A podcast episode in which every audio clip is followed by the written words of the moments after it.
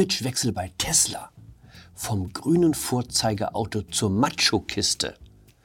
Mit Psychotricks gegen Putin und warum Politiker anderen so gerne sagen, wo es lang geht.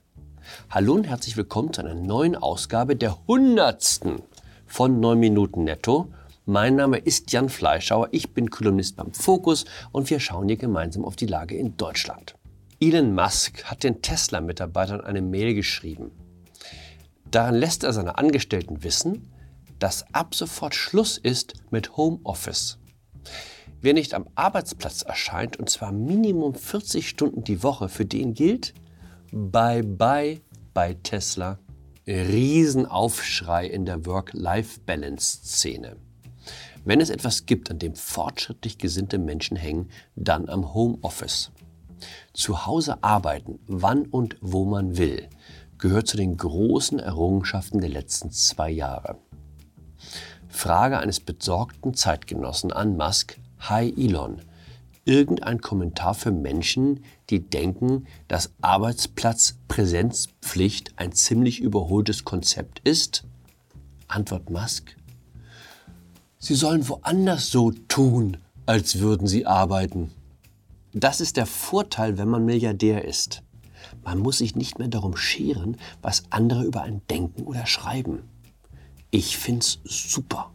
Ich könnte mir nur vorstellen, dass der eine oder andere Tesla-Kunde, der von BMW oder Mercedes auf Elektro umgestiegen ist, um sich ein angesagtes Image zu geben, jetzt ein wenig, wie soll ich sagen, verunsichert ist.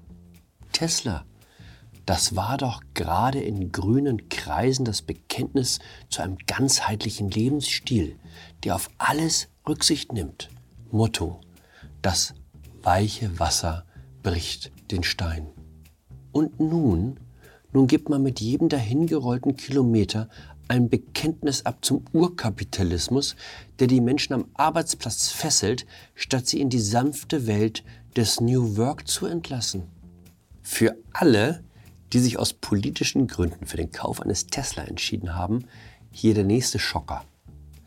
Elon Musk an der Seite von Jair Bolsonaro, dem brasilianischen Urwaldabholzer und Indio-Vertreiber. Das nenne ich einen Imagewechsel.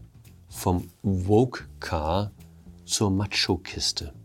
Würde mich nicht wundern, wenn Sie bei Tesla demnächst eine Edition mit eingebautem Waffenholster und Armaturenbrett aus seltenen Urwaldhölzern auf den Markt bringen. Give War a Chance. Apropos, Olaf Scholz hat wieder mit Wladimir Putin telefoniert. 80 Minuten dauerte das Gespräch, ebenfalls zugeschaltet der französische Präsident Emmanuel Macron. Wie redet man mit einem Kriegsverbrecher? Geht man zusammen den Frontverlauf durch? Unterrichtet man den Mann im Kreml über die neuesten Waffenlieferungen, damit er davon nicht erst aus dem Fernsehen erfährt? Tauscht man Freundlichkeiten aus, wenn der Gesprächsfluss zu stocken droht? 80 Minuten sind eine sehr lange Zeit. Viele Paare sprechen in einem ganzen Monat nicht so viel miteinander. Es heißt, solange man miteinander rede, werde nicht geschossen. Putin zeigt, dass beides mühelos gleichzeitig geht. Während er mit Scholz und Macron spricht, lässt er seine Soldaten munter morden, vergewaltigen und brandschatzen. Vielleicht macht es ihn sogar an, dass er aus Berlin und Paris ständig angerufen wird. Es soll Menschen geben, die einen perversen Reiz empfinden, anderen die Macht vorzuführen, während sie mit ihnen Höflichkeiten wechseln. SPD-Chef Lars Klingbeil hat vor wenigen Tagen eine interessante Erklärung für die Telefondiplomatie geliefert. Die Gespräche dienten dazu, Putin deutlich zu machen, wie isoliert er sei. Dabei sah man ein ganzes Stück vorangekommen. Klingbeil wertet die Telefonate deshalb als Erfolg. Der deutsche Bundeskanzler sucht also regelmäßig den Kontakt zu einem Mann, der sich von allen völkerrechtlichen Bindungen losgelöst hat um ihm zu sagen, dass niemand mehr etwas mit ihm zu tun haben will. In der Psychologie nennt man das paradoxe Intervention. Das, was man tut, widerlegt das, was man sagt. Dieses Verhalten kann bei Menschen schwere Störungen auslösen. Ich vermute allerdings, dass man Putin mit solchen Psychotricks nicht in die Enge treiben kann. Wer die Kreml-Diplomatie durchlaufen hat, der übersteht auch 80 Minuten mit Olaf Scholz. Das ist einer der Vorteile, wenn man im KGB aufgewachsen ist. Warum wird jemand Politiker? Man möchte die Welt ändern, sich für das Gemeinwohl einsetzen, klar. Aber ich glaube, bei vielen, die sich für die Politik entscheiden, kommt etwas hinzu. Sie sagen anderen einfach gerne, wo es lang geht. Das verbindet sie mit Lehrern und uns Journalisten. Hier haben wir ein Bild, das die grüne Bundestagsvizepräsidentin Katrin Göring-Eckardt an Pfingsten in Umlauf gebracht hat. Es zeigt sie vorbildlich auf dem Fahrrad im Anhänger, der Enkel vorschriftsmäßig verpixelt und versmileyt, damit es keine Klagen beim Datenschutz gibt. Was schreibt Frau Göring-Eckardt? Radfahren ist Freiheit. Und auf dem Dorf auch schön gemütlich, vor allem wenn die Enkel mit dabei sind. Wir brauchen viel mehr gute Fahrradstrecken. Gut, dass wir mit dem Haushalt heute das Radnetz für Stadt und Land stärken. Andere sind einfach mit dem Rad unterwegs. Bei Spitzenpolitikern wie Katrin Göring-Eckardt wird alles zum politischen Bekenntnis. Auch der Tritt in die Pedale.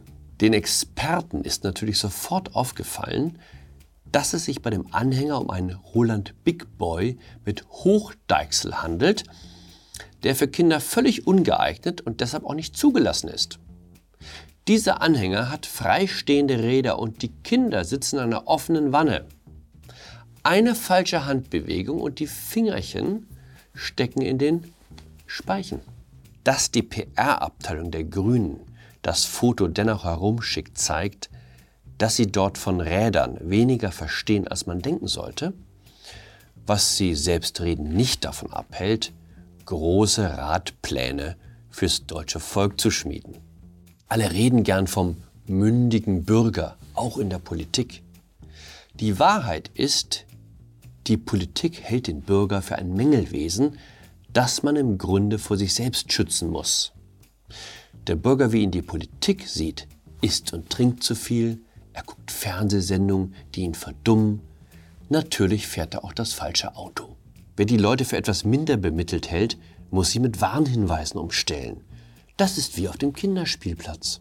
Der Fischhändler in Hamburg hat jetzt auf gerichtliche Anordnung ein Schild über der Theke, auf dem die Kunden gewarnt werden, dass Fische Gräten enthalten. Am Bügelgerät steht, dass Kleidung nicht am Körper zu bügeln sei. Auf der Erdnusspackung heißt es, kann Spuren von Schalenfrüchten enthalten. Irgendwann ist man beim Trottelbürger. Ich bin sicher. Als nächstes kommt die Phoenix-Quote für Privatsender. Dann heißt es auch hier bei 9 Minuten netto, lass das Auto stehen, liebe Bürgerin, und hurtig aufs Rad. In dem Sinne, bleiben Sie umweltbewusst, bleiben Sie verhandlungsbereit, bleiben Sie mir gewogen. Ihr Jan Fleischhauer.